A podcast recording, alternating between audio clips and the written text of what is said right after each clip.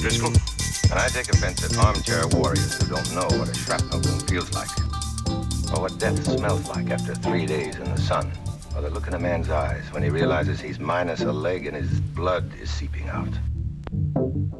Mr. Hanford, you have a great enthusiasm for planting the flag deep, but you don't have a nodding acquaintance with what it's like to bury men in the same soil, soil, soil, soil, soil, soil.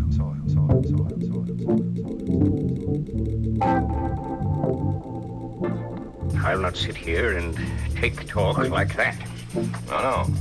You'll go back to your bank, and it'll be business as usual until the next dinner time when you'll give us another of your vacuous speeches about a country growing strong by filling its graveyards. Yard, yard, yard, yard,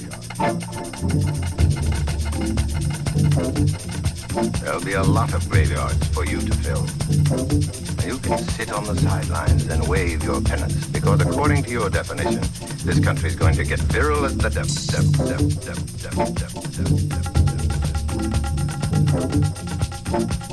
San Juan de Inchon will show how red our blood is because we'll spill it, spill it, spill it, spill it, spill it. There are two unfortunate aspects of this.